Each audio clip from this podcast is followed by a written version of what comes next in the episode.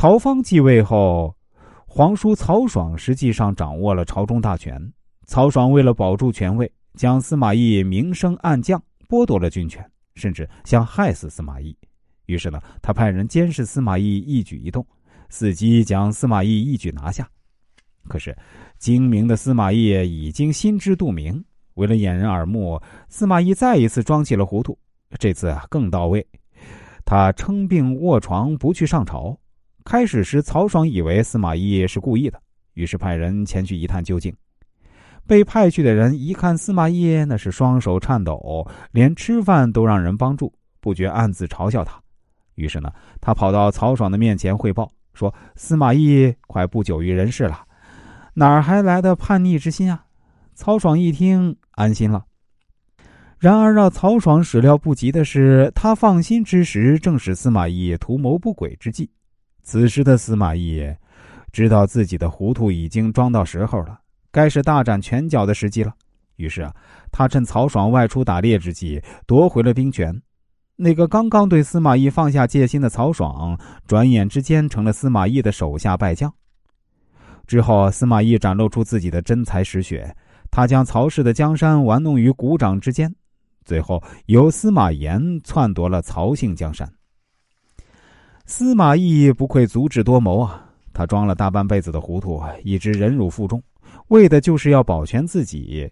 而当他判定时机已到，立刻起而反之，并一举成功。试想，如果曹操在世时，他若不糊涂，那么不会被放过；曹丕在位时，他若不装糊涂。也就不会再次有受命托孤的机会，而在曹爽当政时，他若不糊涂，或许早已人头落地。所以他唯一要做的就是把糊涂一桩到底。可以说，司马懿以后之所以能够成就大业，和他的大智若愚是息息相关的。司马懿在为人处事方面的智慧，我们在日常生活中也可以借鉴。对于我们来说，那些不会影响大局的小事儿。我们没必要去计较太多。俗话说：“君子能容天下事，事者宽容，心里有多宽，视野就有多宽，人世间的路就有多宽。”孔子说：“小不忍则乱大谋。”要做事需统观全局，不可计较琐碎之事。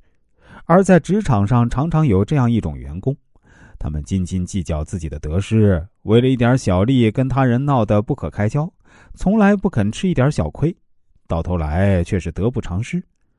如果能够做到严格要求自己，在工作中与他人积极配合，在生活中与人为善，严于律己，宽以待人，不为一点蝇头小利与同事计较，只有这样，才能得到别人的欢迎和喜爱，才能混得开。